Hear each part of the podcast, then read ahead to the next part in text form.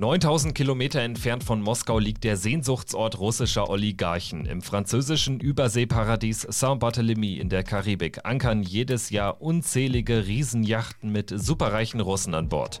Doch seit Putins Ukraine-Invasion sind die Yachten weg, Luxusvillen verwaist und selbst der bei Inselbewohnern beliebte Roman Abramowitsch kommt nicht mehr. Darum geht's in dieser Folge von Wieder was gelernt, dem NTV-Podcast. Abonnieren Sie den Podcast gerne bei AudioNow, Apple Podcasts oder Spotify, dann verpassen Sie auch keine Folge mehr. Vielen Dank fürs Zuhören. Ich bin Kevin Schulte. Hallo. Weißer Sand, kristallklares Wasser, sündhaft teurer Wein, überall Luxusgeschäfte. So sieht das Paradies für Superreiche aus. Gezahlt wird in Euro, Amtssprache ist Französisch und Emmanuel Macron ist Staatsoberhaupt. Saint-Barthélemy, häufig auch einfach Saint-Barth genannt, ist ein französisches Überseegebiet, tausende Kilometer entfernt vom europäischen Festland. Und es ist ein Eldorado für Superreiche, vor allem für russische Oligarchen.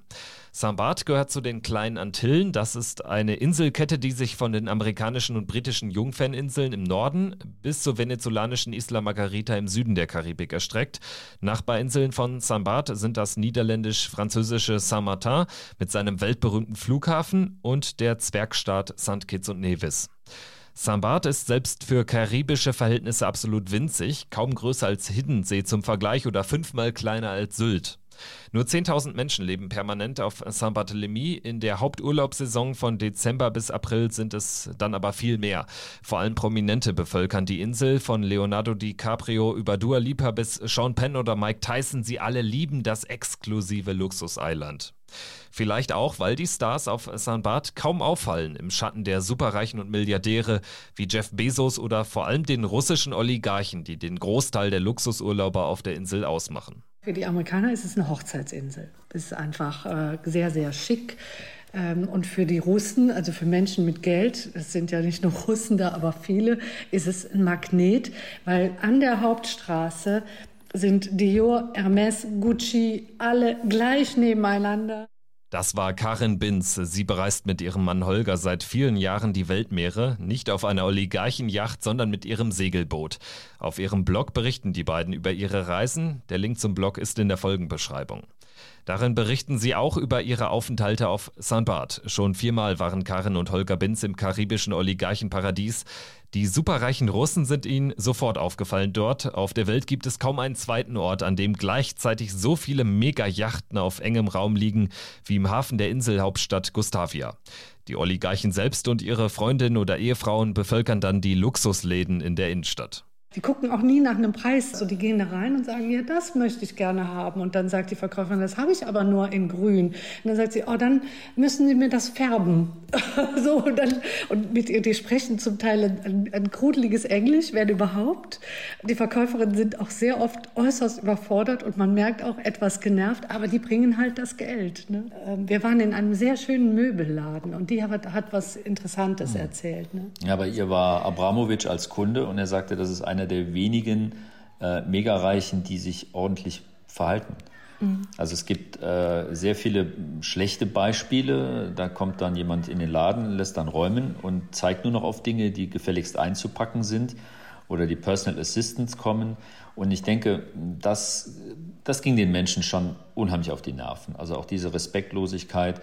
Doch nicht alle haben solche schlechten Erfahrungen mit den Oligarchen gemacht. Einwohner haben dem Magazin Business Insider auch gesagt, dass viele Menschen auf St. Barth gar nicht wollen, dass der ultrareichen Tourismus aufhört.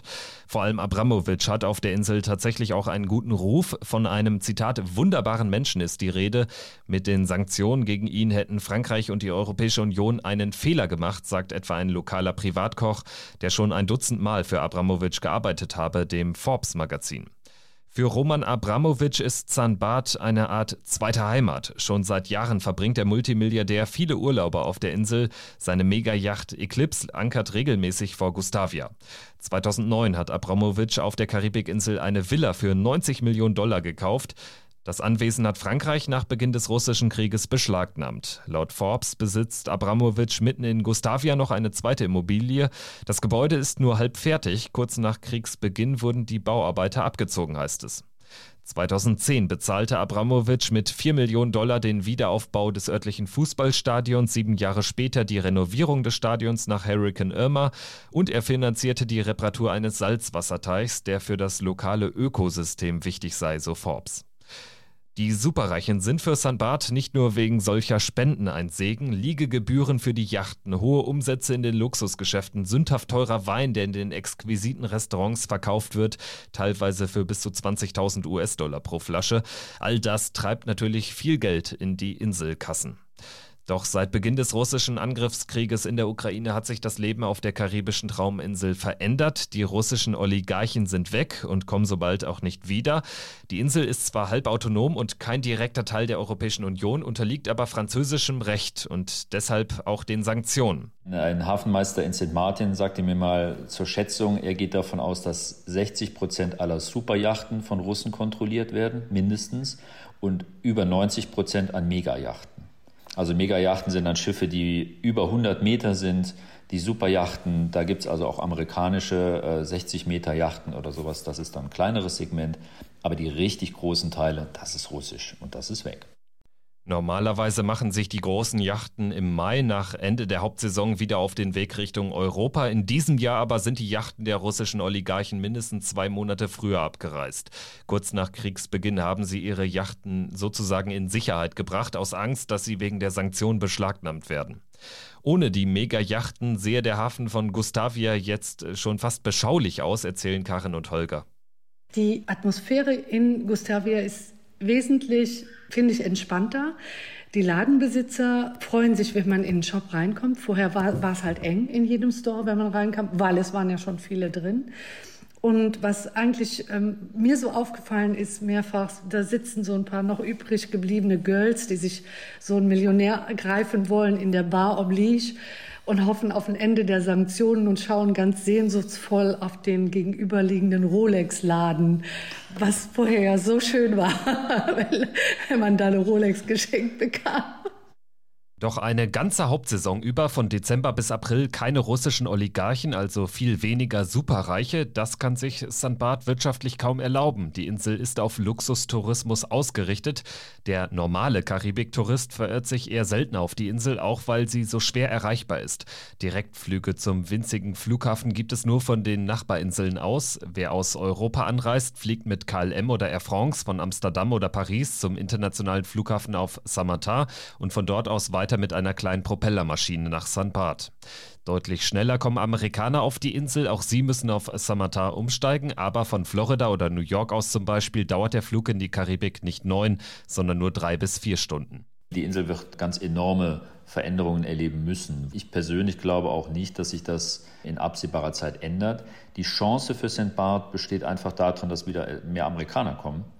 Denn äh, ich hatte schon das Gefühl, dass die auch etwas abgehalten wurden von der überwiegenden russischen Klientel und die Verhaltensmuster sind sehr unterschiedlich. Die Amerikaner kommen dann zum Teil mit natürlich immer noch tollen großen Yachten, aber die sind dann etwas moderater, die sind dann nur noch 60 Meter oder 50 Meter groß im Vergleich zu 100 oder 150 Metern. Das heißt, dieser Gigantismus ist weg. Aber wenn natürlich die ganzen Geschäfte da Probleme bekommen und zusammenbrechen sollten, dann wird es für St. Barth wirklich schwierig, denn das sind ganze Straßenzüge mit Luxusgeschäften, und wenn die dann plötzlich mal leer stehen sollten, dann wird das äh, eine sehr, sehr gruselige Atmosphäre geben. Auch die Restaurants. Die ne? Restaurants, so, mhm. ja, du bekommst jetzt in jedem Restaurant einen Platz. Das war vorher gar nicht möglich. Du musstest da eine Woche, zwei Wochen, drei Wochen vorher reservieren. Luxusgeschäfte und teure Restaurants hoffen jetzt wohl eher auf amerikanische Millionäre statt russischer Milliardäre. Die kommen zwar nicht mit Megajachten, aber dafür immer noch mit genügend Geld. Die vergangenen Urlaubssaisons seien eine Nummer zu dekadent gewesen, findet Holger Binz. Jetzt habe Sambat die Chance, mal durchzuatmen, sagt er. Aber es brauche eben dringend eine neue Tourismusstrategie und Perspektiven für die Inselbewohner. Der Punkt ist, ich, ich glaube, für sie ist es auch eine gewisse Erleichterung. Allerdings auch klar mit der Notwendigkeit, dass sich was ändern muss. Aber die Auswirkungen gehen ja noch viel tiefer, weil viele besitzen ja auch unglaublich überteuerte Villen. Und das hat auch eine wahnsinnige Industrie. Also ich habe, glaube ich, noch nie äh, in meinem Leben so viele Poolreiniger oder Gartenservice-Unternehmer gesehen, die da rumflitzen. Die wird das auch alle betreffen. Saint-Barthélemy steht vor einem großen Umbruch. So viel ist klar. Weniger Dekadenz, weniger Mega-Yachten, vielleicht etwas preiswerterer Wein. An Ostern durfte sogar ausnahmsweise am Strand gekämmt werden. Saint-Barth geht wahrlich neue Wege. Das war wieder was gelernt mit einem Blick nach Saint-Barth in der Karibik. Danke fürs Zuhören und bis zum nächsten Mal. Tschüss.